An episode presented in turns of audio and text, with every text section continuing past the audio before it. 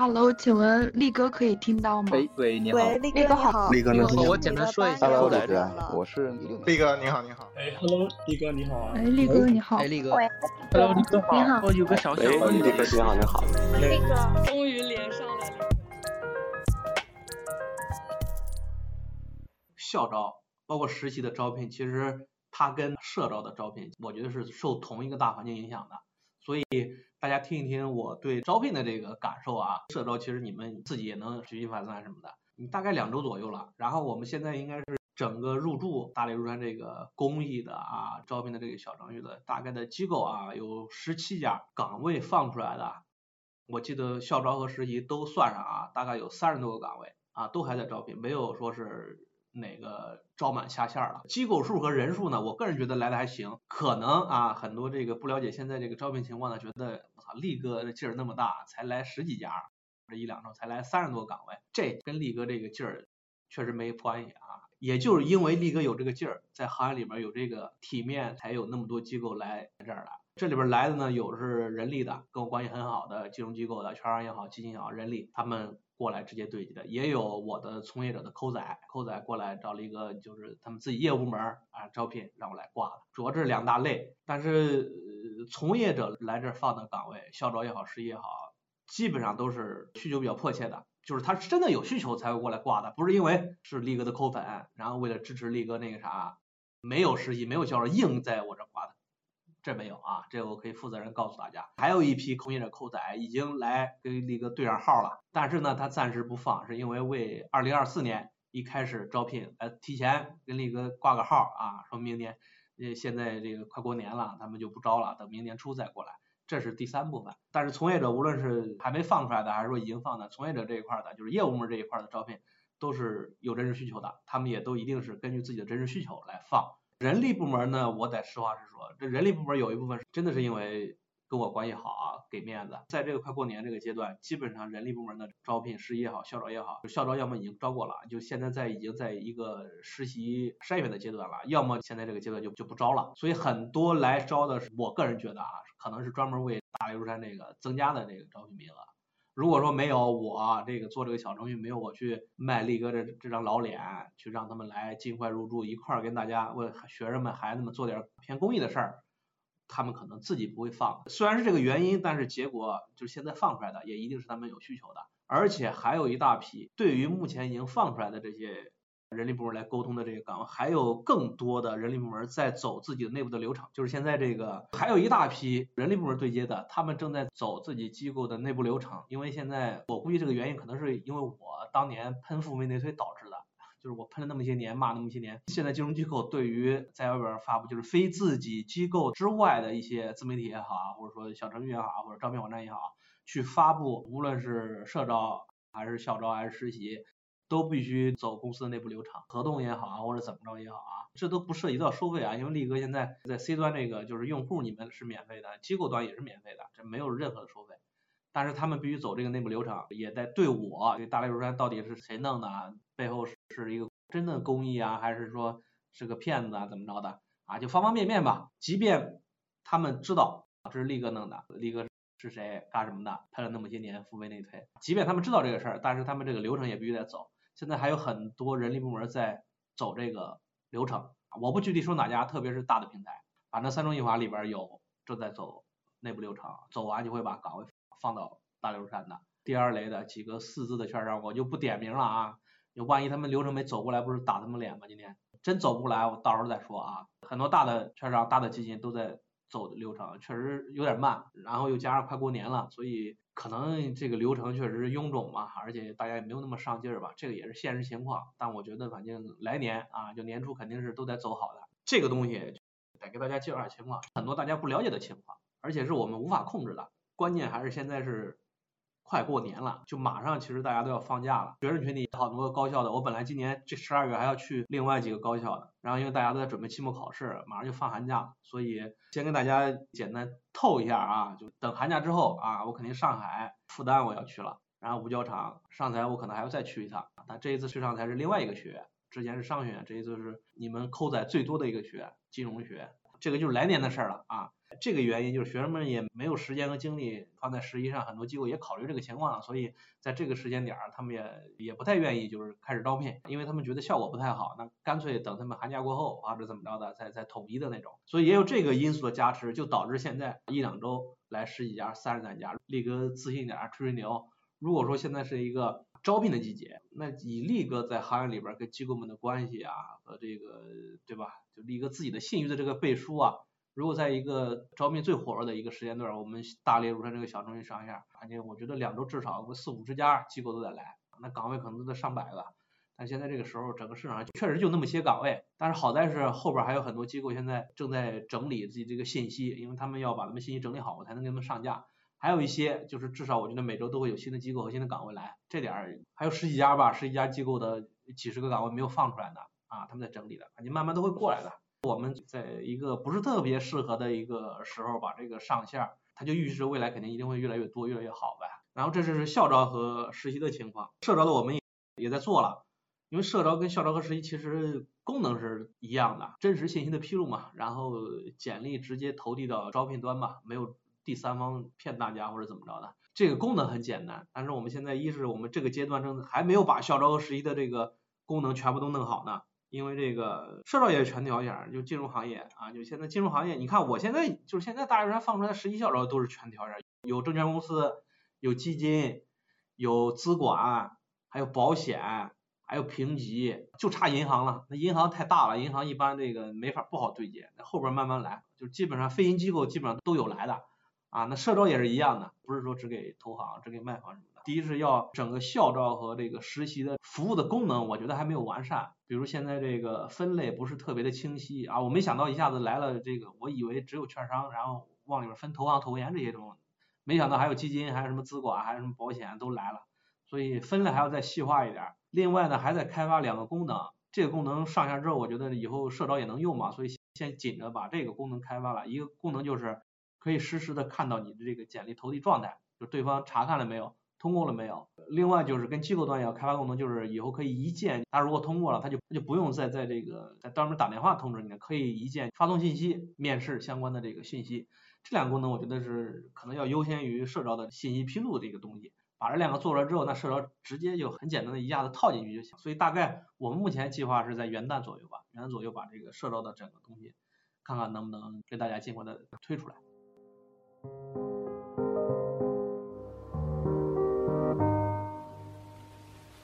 我是计算机专业的，是一个应届生。我也在互联网公司和一个 top 的一个公募基金公司的 IT 实习过。但是 IT 现在实习下来，因为它薪资其实密薪制嘛，网上信息比较少，所以我想了解一下，包括 top 的基金也好，top 的券商，应届生的起薪和天花板，您知道会是什么范围吗？跟你什么岗位没什么差别，你们应届毕业，只要是在总部的岗位。比如说你基金公司总部、券商的总部，包括银行的总部，所有这些金融机构总部，你们应届生的岗位，一是完全是按照你的学历，只要总部岗位是按照学历来定性的。你本科毕业，可能有本科的一个基本薪酬；你硕士毕业，有一个硕士的基本薪酬；你博士毕业，有一个博士的毕业薪酬。本科、硕士、博士这不同的学历，其实他们的基础薪酬差别没有那么大。可能就几千块钱，甚至有的几百块钱也有。有的金融机构，你们的薪酬不同岗位、不同部门差别在哪呢？是工作三五年之后，你们拿到奖金。在业务部门里边，业务部门的奖金包比较大，所以它的整个年终奖总包就稍微大一点。如果市场好的情况下，在中后台部门呢，因为它不是一个直接创造收入来源的一个部门，它更多的是跟着公司的大的一个奖金包来分配的。所以，相对于中后台的奖金包就不像前台部门那么的市场化。你今年整个部门挣了一个亿，可能整个业务部门的前台包上千万。但是后台部门你不可能，你没办法直接用什么证据来证明你后台部门为公司今年创造了一个亿的创收，更多的是一个辅助。所以收入薪酬大概率是在社招领域才能看到你们的不同岗位、不同工种的之间的差别。所以你们校招起薪，我之前在直播里边，我应该也说过，以券商为例，券商行业我大概还是清楚的。券商我是把它分成三类的，我们所有的券商行业，整个券商是分三类机构。第一类机构三中一华，这四家头部机构。第二类机构呢，大家都耳熟能详的一些证券公司，比如说广发呀、兴业啊、招商啊、国军呀、申万啊这些。第三类呢，就是中部或者尾部的一些一些地方性的一些中小券商，这是第三类。那这三类券商的校招的基本薪酬呢？第一类三中一华，这是头部券商，校招的基本薪酬能给到三万以上的月薪，基本上也没什么奖金，奖金可能几万块钱、十几万块钱，市场好的时候十几万块钱、几十万块钱。市场不好的时候，可能几万块钱，意思一下。第二类券商呢，基本薪酬大概率是在两万到三万中间，具体有些券商可能两万高一点儿，将近三万；有的券商可能是两万出个头，两万左右。这是第二类券商的基本薪酬的范围。然后第三类券商一般是一万到两万之间，那好一点一万多，一万大几，啊差一点的我都知道有一些是一万以下的，甚至好像还有五六千的，反正基本上在这三个薪酬的范围区间，没有特别高的。也没有说是感觉特别低的是有的，就像那些什么七八千五六千，说实话有点寒酸，确实是有这些 有有这些机构。所以你们在挑选基本薪酬的话，我个人感觉整个基金的薪酬分布大概率也是参考这个体系的，它可能也大概是三万以上，然后两万到三万中间，然后是一万到两万中间，甚至一万以下的，大概率都是这些区间。你用这个来去作为自己薪酬选择的考虑就就行了。如果本硕博可能有几百块差距，同一家公司它可能不同学校会有差距吗？不同学校没有差距的，不同学校是针对你刷你们简历，是你们面试的时候作为他们考察的依据，而不是说作为你们定薪的依据。你们定薪，人力部门都是根据你们的学历，你只要进来了，就说明你是符合他们学校要求的。你金融行业的招聘的要求，大概你们学校都不会差的，就比较之间不会有什么特别大的差距的。所以用学校来定薪也不可能的，都没有逻辑性，还是按照你们学历。还有几个问题啊，像你了解的后台 IT 这样的，它金融行业一般是多多少年可以到天花板？大头币不算管理的话，因为金融机构里边 IT 也分两类，一类在金融机构里边做一些偏业务类的 IT，在券商里边也有，基金行业里边也有，在一些做偏量化的一些业务部门里边，他们有专门的 IT 支持岗，甚至他们自己有专门招 IT 的。就这种其实他们的薪酬发展体系是完全是跟前台一样的，呃，大差不差吧？按照你的市场化营收整个部门来。获取薪酬，它这种 IT，它是随着市场的或者说你收入，它是没有什么上限的天花板。至于下限的天花板呢，根据你所在的机构，你们校招这种定薪的标准来是他们的下限。另外呢，还有一种 IT，这种 IT 可能人数还更多一点，在一个中后台的辅助部门，专门的 IT 部门，这些机构里边的 IT 的岗位，它的薪酬体系是和金融机构里边的后台、中台的他们的岗位定薪，他们的天花板是一样的。天花板 有多少呢？我只能告诉你，它不像前台一样是没有天花板，它是有天花板的。它的天花板就决定了部门里边领导的收入，他到底能拿多少，或者说他对于公所有的后台部门、所有的中台部门，他的奖金包的天花板在哪儿？我没法给个数值。你要是非要给一个数值，可能也就几十万吧。市场好的时候也就大几十万，上百万的说实话很少。部门领导的可能也都拿不到，顶多是在一些大的金融机构，他的部门领导可能薪水才能达到上百万。这就是金融机构里边关于 IT 的这两类岗位它的薪酬的大概的一个情况。呃，如果是 Top 的券商基金，它大头币天花板能上五十吗？比如说三中一华、拓扑五公募，它上是肯定能上的，但是说你应届生进去，也前一两年能不能达到，我还是持怀疑态度的。但是你工作个三五年、五六年，拿到程度的薪水，我觉得是没问题的。中后台是不是都是大锅饭模式？算是吧。因为他没办法直接创造收益，他只能按照一个总的公司给中控台的一个奖金包，或者给你部门的一个奖金包去分配奖金，也不能说大锅饭，因为整个券商或者整个基金公司，它的整体的收益是一个比较市场化的，就你公司今年或者说市场行情好，或者你今年公司特别牛逼，可能公司整体的收益就会特别高。如果说市场不好，或者你公司今年特别垃圾，整个总体收入就特别低。总体收入是市场化的，所以说你分配的奖金包呢，它一定是根据公司的整体收益有正相关的，所以也不能完全的把它当做一个国企或者说像一些事业单位那种大锅饭的性质去考虑。当然，它在整个公司里边，它相对于前台来说，它是有大锅饭那种特点的。那我的理解就是，你可能在工作过程中不犯错的话，基本上大锅饭的模式。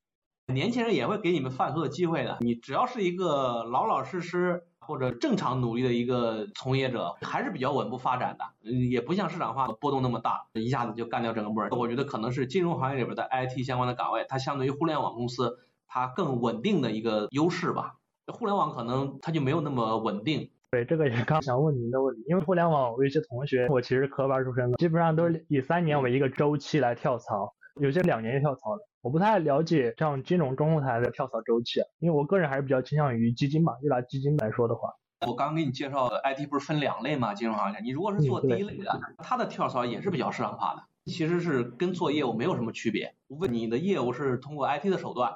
通过 IT 的工具来实现的，这是第一类。那第二类其实跳槽就没那么频繁了。一是市场化的机构薪酬水平，包括人员，大家都是比较稳定的。呃，除非市场特别好啊，比如哪一年整个金融行业的金融科技发展特别迅猛，可能很多大的机构、大的平台会挖人比较猛，薪水比较高。除非有这种情况出现，可能中后台的跳槽才会频繁。除此之外，按正常的发展节奏，可能你在一家券商也好，一家基金也好，你做中后台。可能一个比较稳定的职业发展，就是比较稳定的，每年固定比例的涨薪。但是现在这个情况，基金能不能固定比例呢？也不一定。如果在一个正常年景下，或者好年景下，你稳定的涨薪，稳定的发年终奖，在金融行业里边做 IT 比较正常的一个职业发展。那我的理解就是，如果像做中后台 IT 的话，可能你在一个公司熬年限是一个比较好选择。我指第二类。没错，你可以这样看，去互联网，你做 IT 相当于做前台，做业务岗。你在金融行里边做 IT，大概率你这前台和中后台的发展的特点，正是这两个岗位的特点。最后问一个问题，因为我个人现在在基金实习嘛，我了解到一般大头兵不上到管理岗，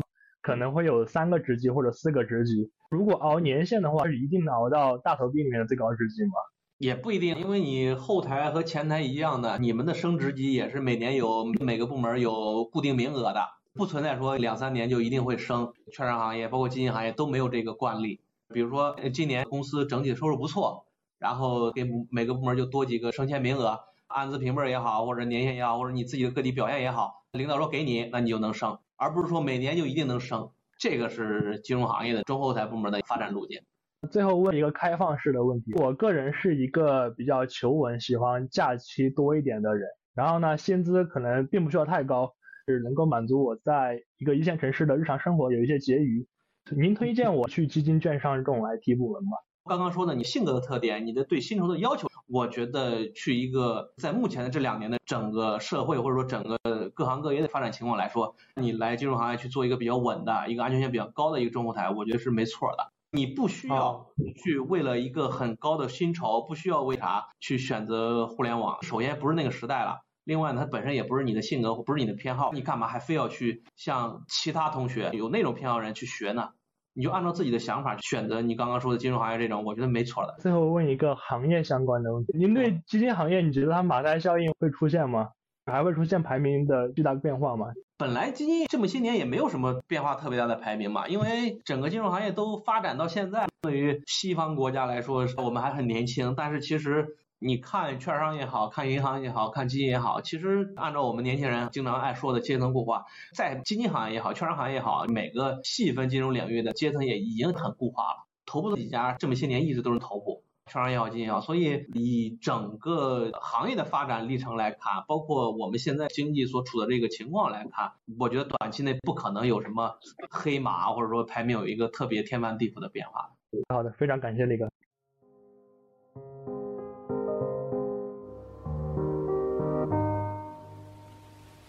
Hello，力哥，你好。我先自我介绍一下，呃，两三年报本，然后呃，港三虾硕，目前在某家券商做再生投行，然后做了两三周，就经常实习任务就经常是刷数据或者说一些呈现喝茶，感觉就很无聊。然后力哥您好像是做在城出身的，想请您作为前辈，可以提出一些意见吗？对于这种每天刷数据或者说呈现喝茶很无聊的工作，有什么一些建议吗？你说你关注我很久了，我觉得你大概率没有看过我写的书。我看过一些电子版，你看过电子版和天阳看过纸质版都一样，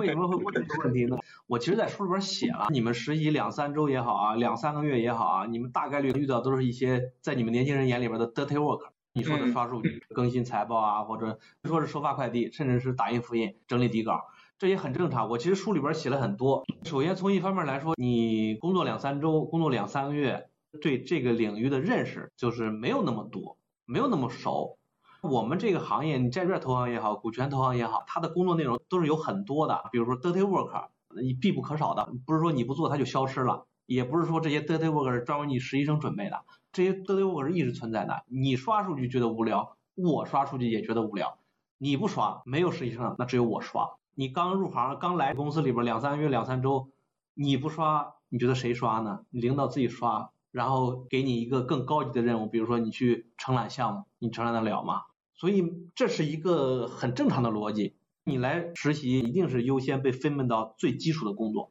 那投行里边最基础的工作就是 dirty work。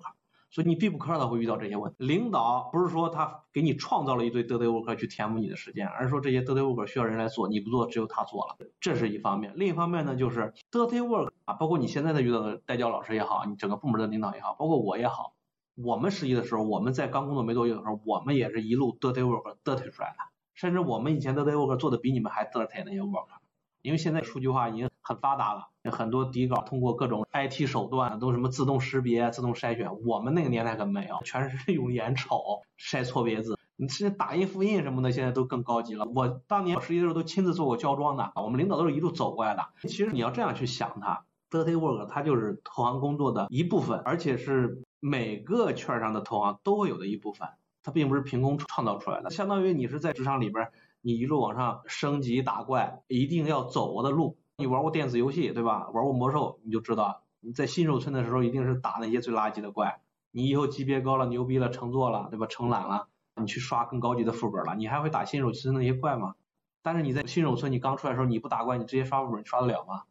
就其实这个东西都是很正常的逻辑。当然也有一些你们在职场上会遇到一些比较垃圾的一些从业者，道德水平比较低下的，他会给你们创造一些。工作之外的一些得体，你们经常看我的公众号就知道了。什么让实际上是帮接送孩子的，让去买东西的。最关键的问题你要分清楚，dirty work 到底是工作必不可少的 dirty work，还是工作之外他给你创造出来的 dirty work。如果是工作必不可少，比如说你是坐在实习生坐在刷数据，那就是必不可少，必须得刷呀。特别年报级必须得更新啊，就是枯燥的 dirty work。那这没办法，这必须得做。而且你最年轻，你就实习，你就从那个阶段得过来。但是如果说是工作之外，领导晚上让你陪他打牌，你不想打，非那个啥，或者说让你帮他接孩子，这是职场 PUA，这是垃圾，这是你们做不做跟对你们工作没有任何有益的东西。所以你们得到的关键是你们得分清是他到底是哪些的。嗯，好的，明白了，感谢的哥，感谢的哥的真诚和真实的建议。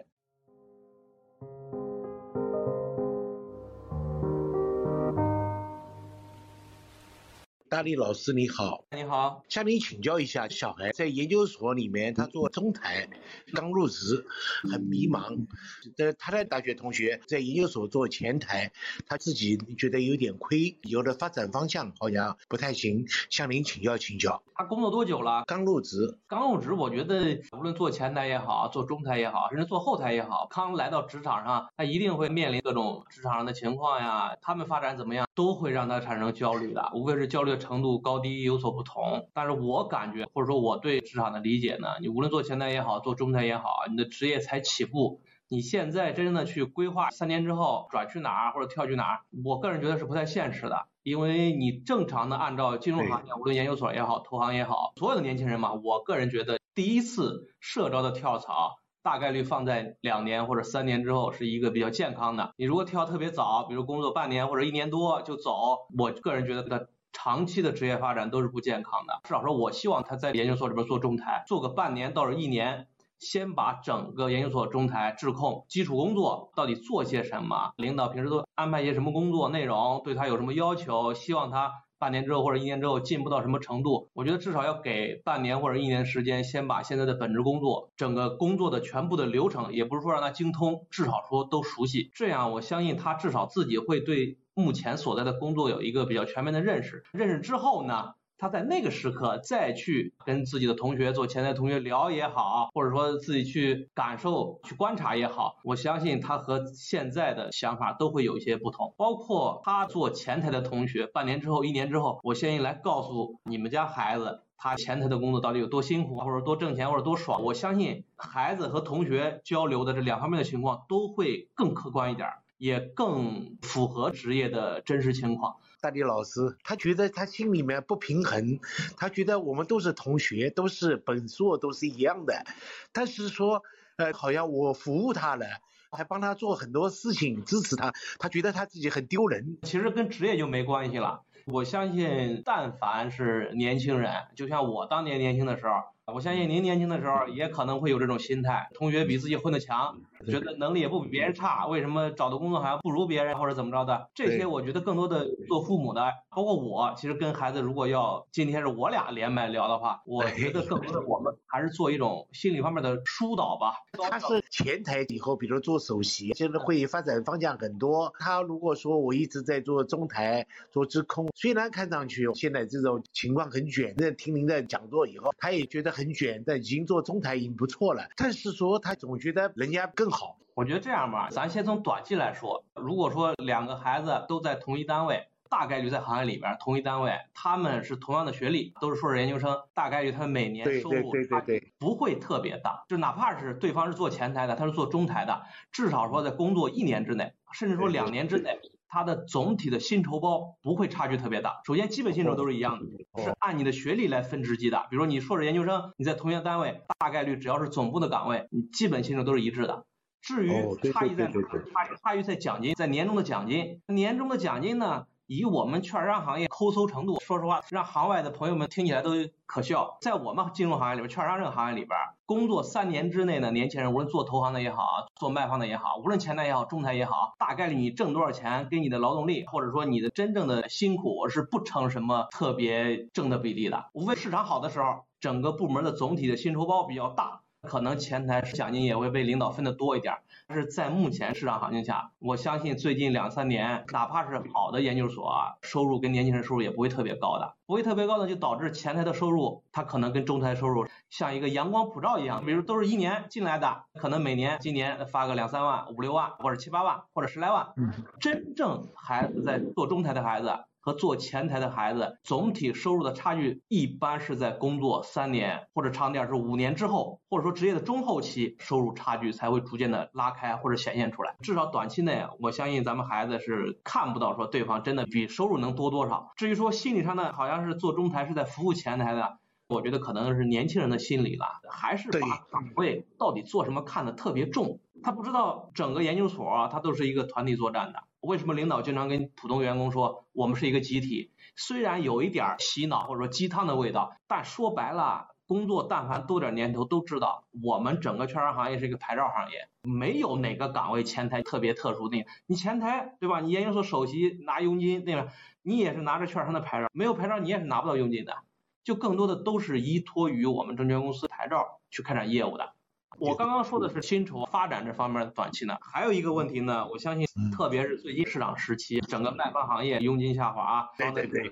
就想听您讲这个，这个会影响到他们职业。我可以负责任的告诉您，或者说您后边跟孩子也可以讲讲，前台是一个收入波动很剧烈，work hard play hard，未来他高薪的几率是很大的，但是硬币的另一面也代表他受到岗位的冲击，被辞退。很多做前台岗位的年轻人刚工作六个月，甚至还不满一年的就被公司裁员了，受波动的影响特别大。中台、质控啊，甚至后台这种，一是岗位少，另外呢收入它不像前台会波动那么大，它可能是一个稳步上升阶段。硬币的另一面就代表它相对于前台来说，它更稳定一些。现在整个行业或者整个社会，我们都可以说是比较下行的一个周期吧。我觉得安全性才是第一位的。对对对，您讲的太对了。多说几句，其实我觉得在券商行业做卖方也好，做投行也好，挣多少钱已经不是现在这个周期，包括未来很长一段时间，特别是对年轻人首要一个工作的目的的，更多的是认清楚这个职业到底是做什么的，然后是不是自己真正喜欢的。他大概率三五年之后，他会越来越像一个其他行业的工作，就是一个普通的工作。你真正喜不喜欢这个职业，我相信才是做出是否要干这一行，是否从事中台。是否从事前台的一个最主要原因，而不是说因为券商研究所年薪百万，所以我来了。我相信最近这几年一直到一段时间，整个行业可能就是这么一个情况。所以孩子也不要把以往的可能是看新闻，可能是在读书的时候，优秀的学生都来金融行业里边卷，已经不是那个时代了。所以心理建设还是要时刻进行着。当时小孩妈妈她这样想的，券商要高于银行，然后我们就选择了券商。嗯，比如说小孩当时也落了中国银行的总行，这现在觉得好像是不是有点不如他啊？再向您请教一下。银行的那种，我是不太建议年轻人一毕业就去总，当然它更稳定，它更按部就班的一个稳定的发展。但是问题在于，我们券商虽然说最近市场行情导致不如以往，但是你真正看整体的薪酬水平，无论是平均还是总体的，我相信都还是要比银行更高的。你高多少咱不说了，肯定是更高的，因为我们券商非银机构是比银行更加市场化的一个机构，更加市场化就代表着它更容易受到整个行业波动的影响，同时它也更能市场化的通过自己市场化的能力去获得一个体面或者说相当的一个市场化的收入。所以孩子在年轻的时候来到我们这种非银的市场化的机构。他在三五年之后啊，或者五年八年之后，他想再转过去银行、总行那种更稳定、更朝九晚五那种工作，他更容易从市场化的机构转去非市场化的机构，他一定是更容易的。如果说他在毕业的时候选择了一个非市场化的机构，他在三五年之后，当市场又好了起来、又牛市的时候，我们这行收入又更高的时候，他想从一个非市场化的机构来一个市场化的机构很难，所以。我觉得年轻人一毕业选择一个市场化的机构，我肯定是更优先推荐的，所以他们做的选择我觉得没错。谢谢，您讲的非常好。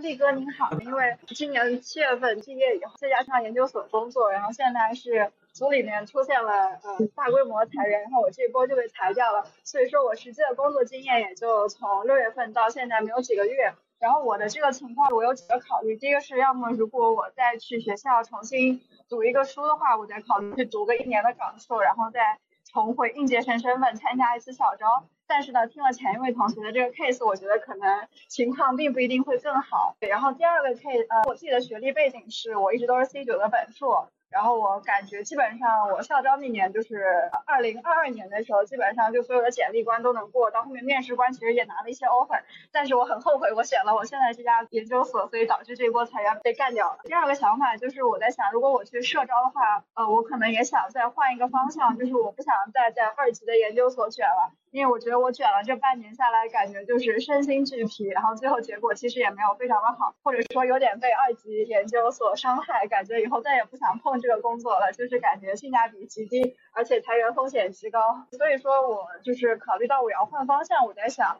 因为我现在这个情况是我其实投了很多社招岗位，但基本上都会要求两到三年工作经验嘛。像我这种一年工作经验都没有的小朋友，他们就是基本上会当做校招来对待。但对于校招生来说的话，他们又觉得那干脆招一个零经验的应届生会更好。像我这种处于一种工作经验很短、参加社招没有人捡又没有应届生身份的小朋友，就处于一个非常被动的情况。就这两个问题想问问力哥，建议我要不要回去再重新读个一年的硕士？那可能其实也就是一种逃避工作，给自己。再拿一个应届生身份，那这次我可能就会选择去一些稳定一点的，比如说国央企啊这个金融机构，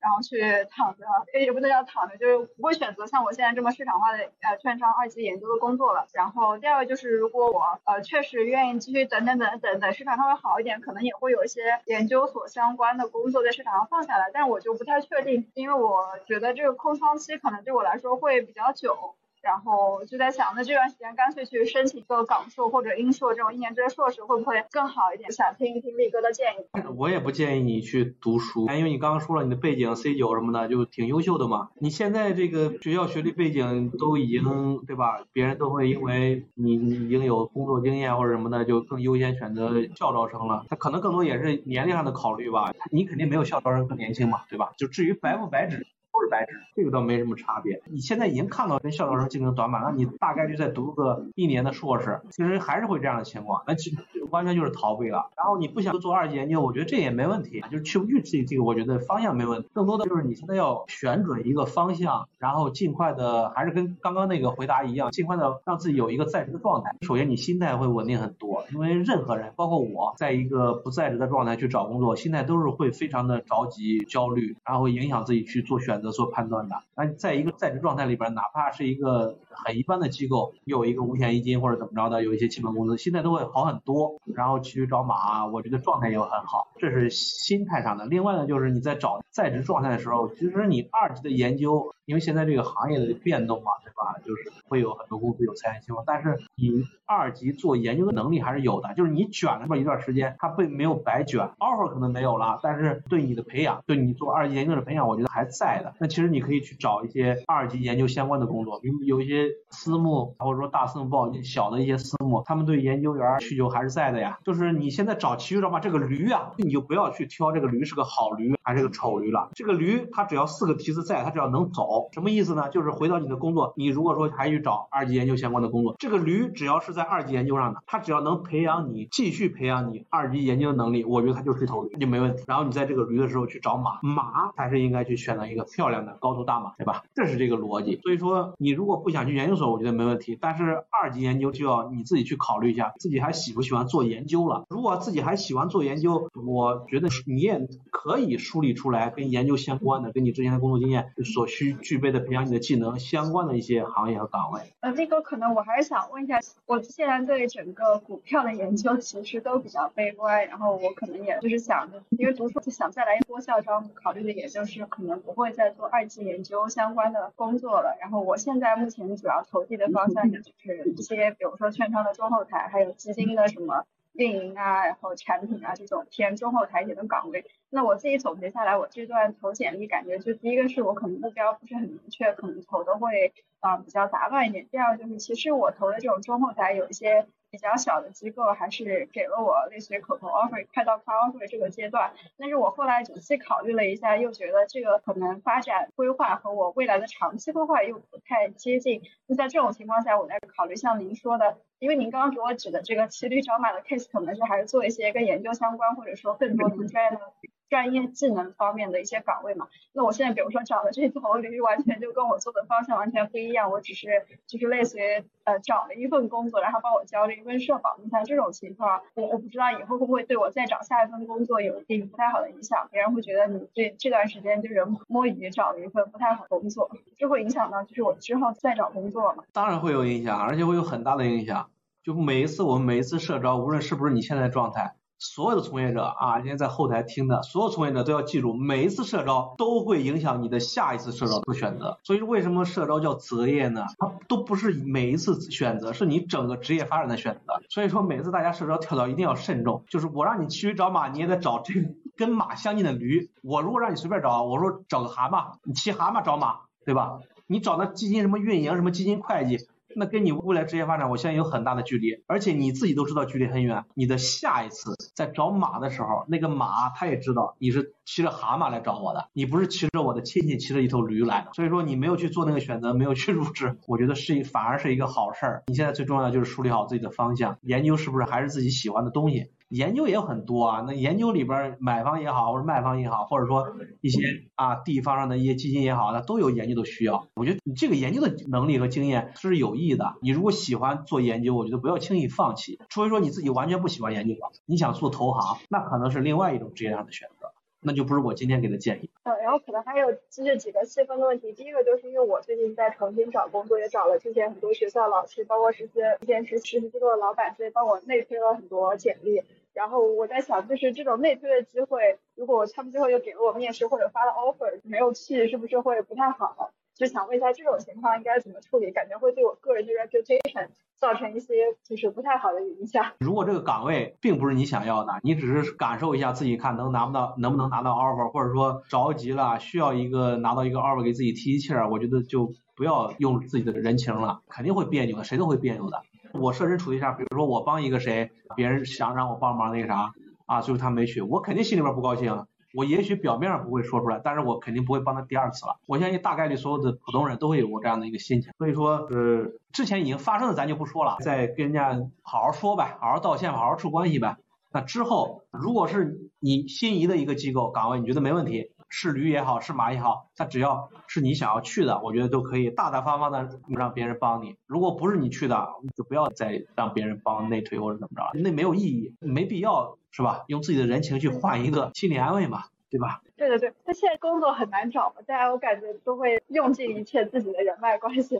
帮自己先找一份工作。那如果是像 case 的话，比如说如果我都是官网网申，没有通过我自己的人脉啊之类找的，然后就。拒绝别人，我不太清楚会像校招一样会会不会上黑名单之类的嘛？以后再社招的话，就基本上就觉得你这个人之前投过我们，又拿了 offer 又没有来，就类似于被校招会上一个黑名单这样的情况会有。那不叫黑名单，就社招一些大的机构会有一个简历池的，可能是三个月，可能是六个月。你一旦被选中了，你没去，那六个月之内你不可能再投了，对方肯定是不会要你的。但是长达六个月，顶多一年吧，他也不会说我一辈子都不让你来了，这个不存在，因为正常社招它是一个双向选择，他给你 offer，机构给你 offer 是认可你的能力，你不去是你不认可这个机构，这是很正常的一个交易行为，一个合同行为，并不是说拿了 offer 就必须去，谁规定的？呃，我拿了 offer，你机构不要我了，那你赔吗？那你或者怎么着的吗？对吧？这个是双向的，我觉得你不要过于担心。你正常观察投就投，然后你赶因为薪酬或者说有更好的 offer 不存在说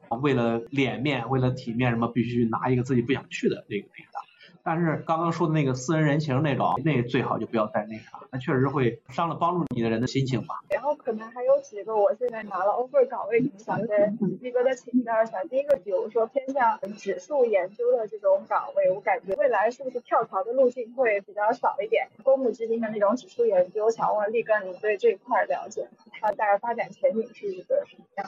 指数研究它反而还挺好的，因为现在你看大公募就全发 ETF，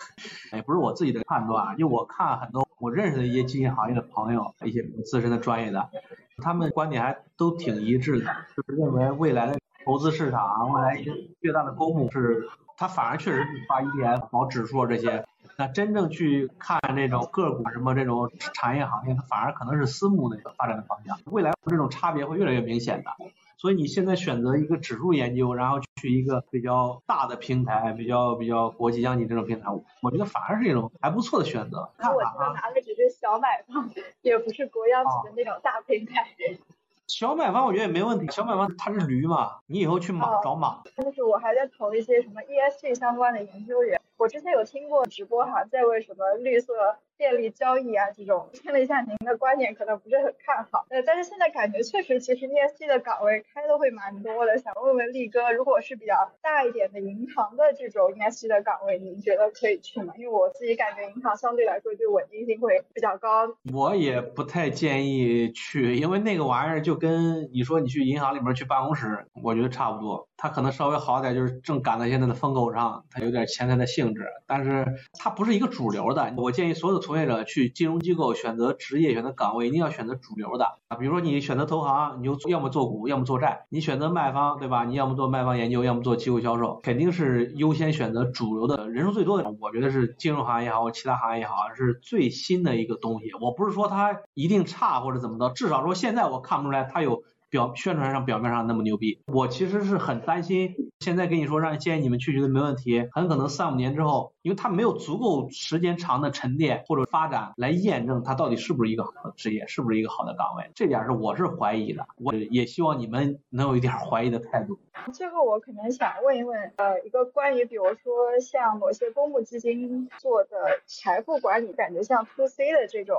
啊，比如说 marketing 相关的岗位，觉得想问一问力哥你怎么看？感觉我之前可能做的都是 to B 的业务，to C 的业务我就不太清楚它前景和发展路径大概是个什么样子呀？是不是以后就很难再转到 to B 了？啊，你这个判断倒是对的，to B 就是 to B，to C 就是 to C。你现在工作年限还短嘛，才一两年嘛，你现在去换，我觉得没问题，因为你职业发展方向还没有定型的。但是你五年之后，你七八年之后，你如果说是这七八年、这四五年你一直做 to B，你可能你整个职业生涯也就那么一次转去的机会了。比如说你五六年之后、七八年之后转去 to C，你做几年觉得不行，再转 to B 就很难了。那 to C 转 to B 也是一样的，所以说它确实是会影响你来回的这个横跳。人这一辈，大部分普通人可能你也就这一次或者两次的。去换的机会，我个人觉得是在金融机构里边还是能做 to B 就做 to B，因为整个金融机构所有的券商也好，基金也好，银行也好，都是持牌照，都是靠着牌照挣钱挣大钱的。那开牌照挣钱挣大钱，一定是 to B 业务，它的性价比，它的产出率是最高的。to C 业务，你看券商也好看银行也好，那都是靠人力卷出来的呀，就人均。产出是 to C 业务一定是低于在这种行业里边的做 to B 业务的，所以从这点来看，你能选 to B，我也建议大家优先做 to B 业务啊，除非说做 to C 业务，除非说是他一一毕业就一直在 to C 这边发展，如果不是这样，我不建议。好的，非常感谢。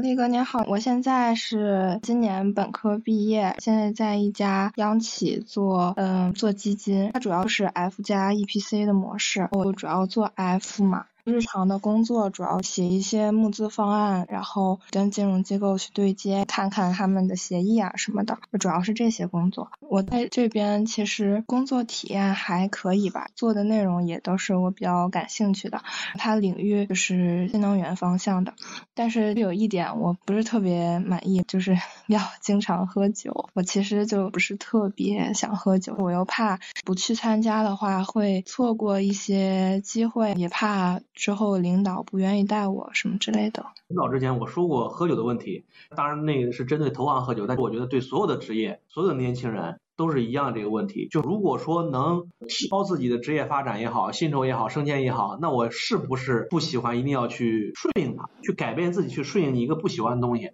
我永远的答案，或者从那个时候答案，我都觉得绝对不应该因为这个去改变自己的喜好。有点像鸡汤话或者怎么着的，不是一个专业性的问题，它其实就是一个人生的选择或者说职业发展选择的一个比较大的一个宏大的一个问题。首先呢，这个东西无论是我们做投行做应酬，因为特别多年轻人老问我说投行是不是一定要喝酒？我想在职业发展的更好，我是不是一定要迎合公司喝酒的文化，或者说是要迎合我们现在业务里边需要跟客户喝酒应酬的环境？我是觉得它只代表了你所看到的。那波通过喝酒，他给自己带来的好的东西，薪酬也好，职场发展也好，你只是看到了，你就把它当做了职业里边你所从事的职业里边你所从事的岗位一样一定要去做选择。但是我负责任的告诉大家，这个世界，这个职场，任何行业，喝酒它永远只代表那一波，就是那一波群体。这一波群里面有两类，一类喜欢喝酒的这一类人。还有一类人，就像你所犹豫的，就你所考虑的，但是最终你没有得到一个今天我的回答也好，或者没有想通也好，自己选择了去改变自己，在年轻的时候改变自己，去迎合啊，去喝酒，然后时间长了之后，你会发现，特别是男的，在年轻的时候为了迎合这种，然后逐渐的发现自己变成喜欢了，或者自己变成已经麻木了。只有这两类人，这里边绝对不可能有那一类，因为喝酒能有哪能让我职业更成长，能让我收入更多而去做这个选择的。但是你们年轻人往往都觉得，刚刚我说那两类人都是因为喝酒能让我升得更快，我挣得更多，所以我选择喝酒。不是，他只有刚刚那两类人。喝酒这个东西，它对你社交有没有帮助？对于升迁有没有帮助？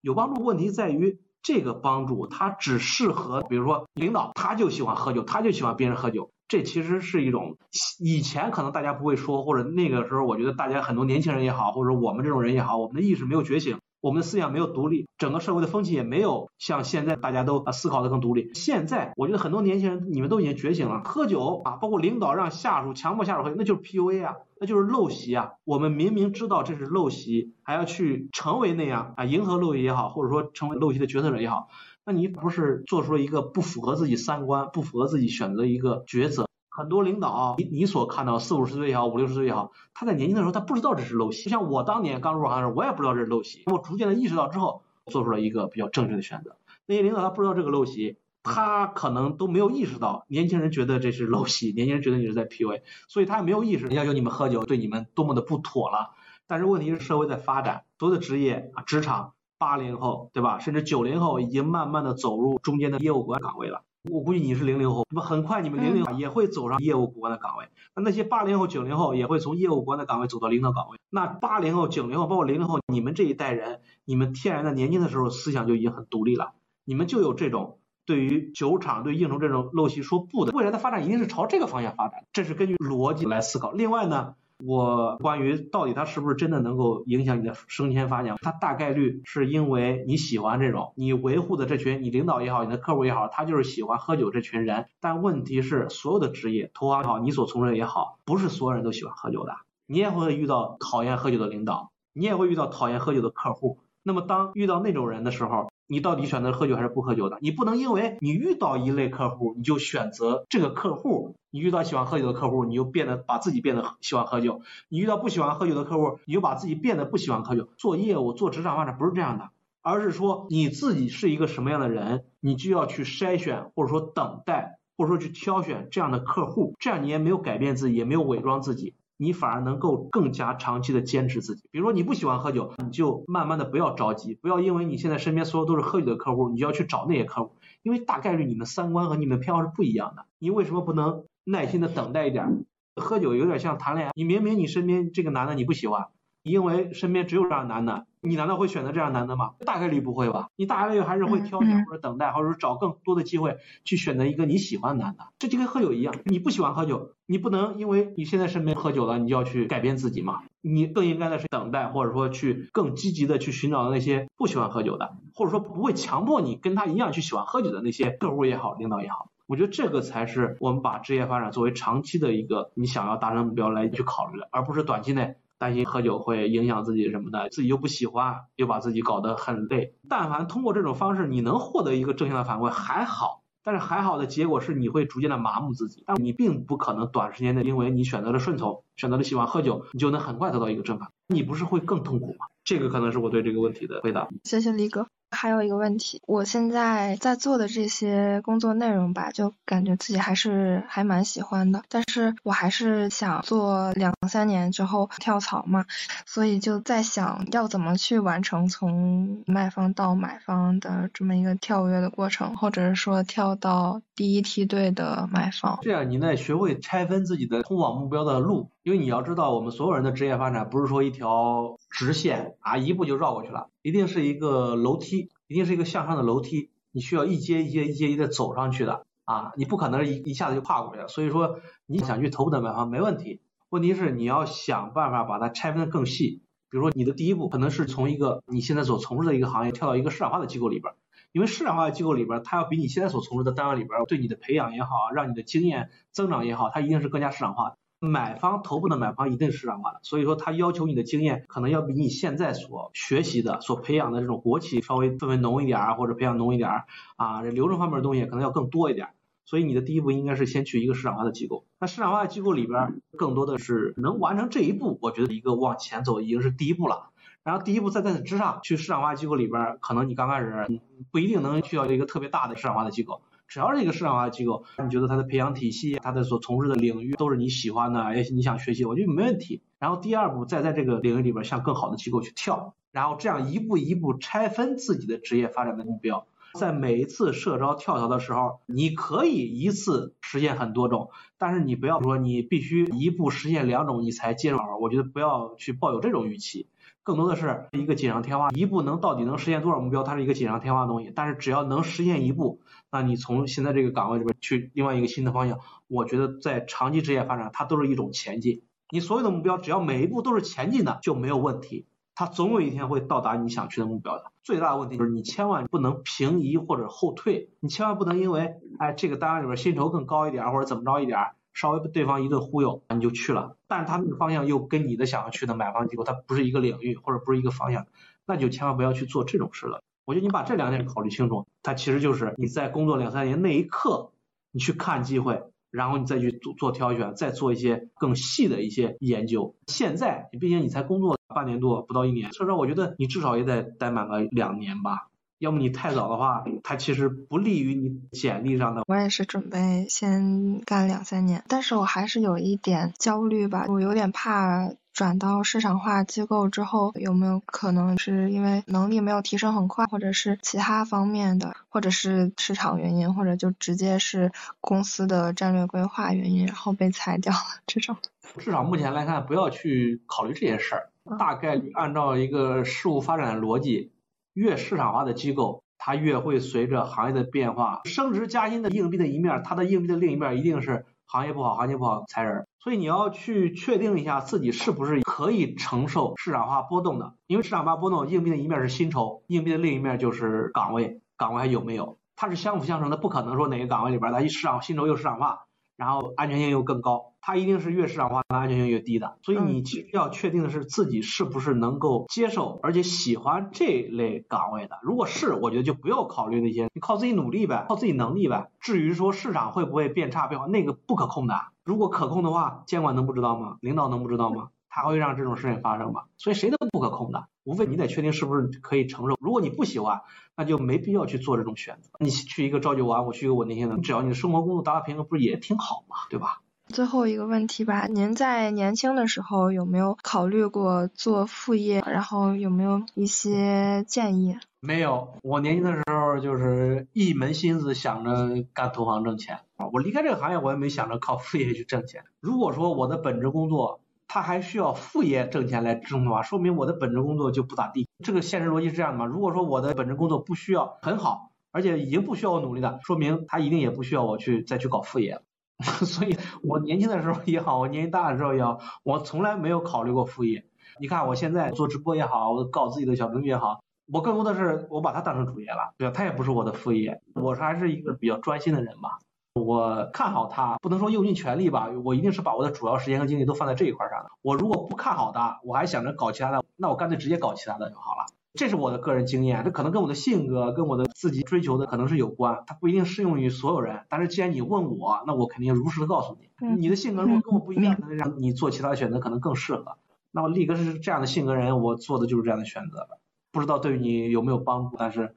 我告诉我实际的一个情况和感受。我是感觉可能靠拿死工资的话，可能有点难实现自己想要的生活你如果有这个想法，我其实也建议你把时间和精力放到在这个领域里边去跳到一个更市场化的机构里面，没必要去搞一些副业，有点分散你的发展方向了。因为你所从事的领域它也有更市场化的机构，你干嘛不把所有的时间和精力都放在这一块上呢？专注在一件事情上，然后在这一点上深耕，是这个意思吧？对，除非说你现在领域它没有市场化的机构，但是你的所处的领域明明是有的呀，你干嘛还要去做其他的分散精力的事儿呢？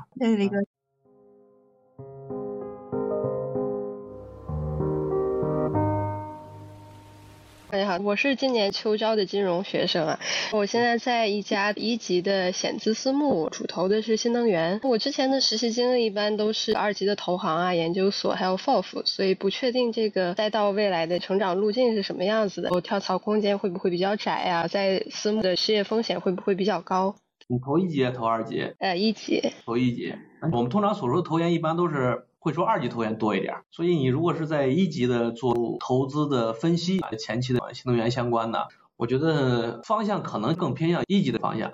一级是指什么呢？你比如说我们做投行的，跟做投资的其实更接近一点。二级我们所说的投研，他们更多的是看二级市场，看上市公司这种研报啊什么的，它是买方卖方那些。嗯，发展路径我觉得有比较清晰的两条路吧，一条路就是你在投资这个行业。往更好的平台也好啊，或者说其他的更大的公司，或者说更专业的公司去一步一步走，不偏离自己目前的实际的整个职业条线。另外一个方向就是来到我们分析机构，比如说来到券商，你做投行，更多的不是做投资这种甲方了，更多是做一个服务投资的一个乙方，这也是一条路。至于说两条路哪个更好一点，我个人肯定是更建议年轻人来我们这儿。来我们这种券商这种分析机构持牌的更稳定更大的一些平台里边，就是你在年轻的时候，我觉得你们应该是优先来我们这边的，然后在我们这儿干个三五年，把自己的整个对投资也好啊，对一级市场也好啊，整个的基础知识啊，一些专业技能啊培养好。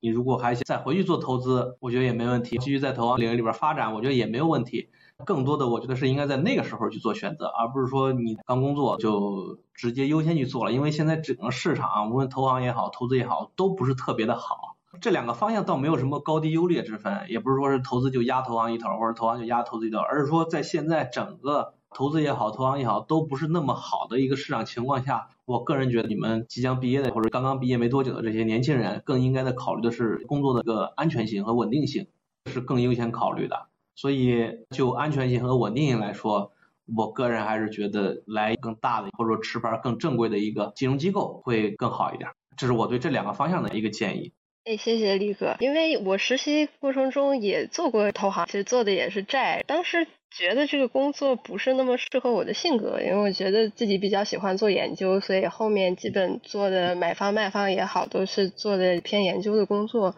然后现在我也是觉得比较有意思，但很担心私募的规模它呃是不是不够大呀？还有就大家经常讲到的美元 PE 跟国资 PE 的差异，不太了解未来的规划应该怎么走。现有的工作还比较喜欢，只是受限于公司的体量，也是觉得有点担心。是这个意思吗？对，我觉得是这样，的，你如果现在手里边有机会，或者说还有时间和精力去更好的平台去看看的话，趁毕业还有点时间，肯定更优先你再努努力，再去争取一把。如果说现在已经没有时间了，或者说机构已经开始谈留用的问题了，就来不及了。其实入行这个东西，哪怕它体量不够或者怎么着的，先入行是优先的。你入行之后，你再社招未来，你在这个领域里边工作个两三年也好啊，或者说一两年也好啊，在这个领域里边社招去跳，因为校招很多是你们专业能力之外的一些东西在影响，比如学校，比如学历，比如说你在这家机构的实习时长，跟领导关系处的怎么样，这些东西其实是工作之外的，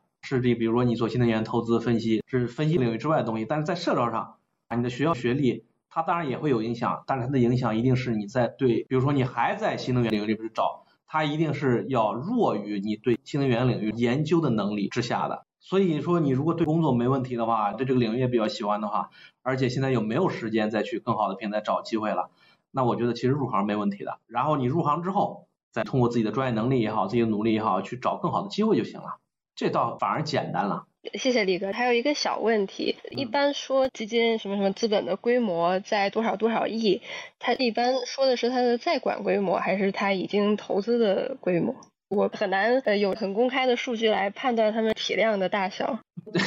在管规模和以投资规模这两个，我个人觉得这个其实不是按照行业的惯例或者怎么去分析，很多机构他会选最大的那个数来披露，机构一定会选择更能展示自己实力的一个数。如果说在管规模更大，或者说以投规模更大，他一定会选那个数，所以这个数字我觉得意义也不大。还是用券商给你举举例吧，券商里边投行也好，卖方也好，很多年轻人都觉得投行的业绩排名是不是我一定要找前十的或者前五的？然后方方面面，整个券商行业、整个金融行业都是这样，年轻人很容易被那种机构拿吹嘘自己的排名来作为一个选择 offer 的一个依据。我觉得这点其实是是不健康的，或者说这个依据其实是很假的。等你真正入行工作之后，你会发现很多排名，很多机构都有一很多办法来让排名更偏向自己，或者他选出来指标一定是自己最有优势的那一个。因为我刚刚听你说你也做过债券的实习生，一到什么各种排名，什么企业债有排名，公司债有排名，对吧？还有什么地区什么票面最低啦什么的，发那个债券发行成功发那个宣传图。总有理由选出来一个自己的债发的牛逼，但很可能他那个债就是当地区发最烂的，但是他总能找着近三年啊两 A 加评级里边最低票面还是怎么着，总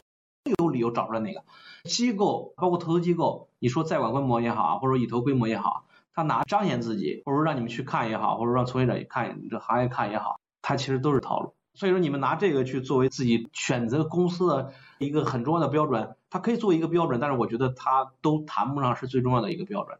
它在管规模很大，跟你有关系吗？跟你其实没什么关系。你们可能以为在管规模很大，它就代表着公司更健全，或者公司的培养就更好。其实未必，公司大了，团队也多，你的工作环境也好，或者领导对你怎么样也好，对你的培养也好啊，它大概率是在你那个团队或者说你那个部门那领导的个人素质来决定。所以依靠这个去考虑未来，其实没必要。你要非要看这个，我给点我的建议怎么选呢？是不是？你如果校招的阶段去选，你就找。行业里边比较有名的，大家耳熟能详的，问问已经在投资领域从业的那些师兄师姐也好啊，或者同学朋友也好，问问他们，你大概就知道在投资领域哪个做得好了。如果说已经社招了，你都不用问，你只要是在这个领域在行业里边，你但凡工作两三年、一两年，你都知道哪家机构确实在哪个领域里边做得好，哪家机构是业绩都是扯淡的，可能他就是个白手套，那钱可能都不是他的。这种事儿在整个金融领域太多了。所以说没必要纠结这些规模大小去做就业的依据。明白了，谢谢李哥，拜拜。哎，拜拜。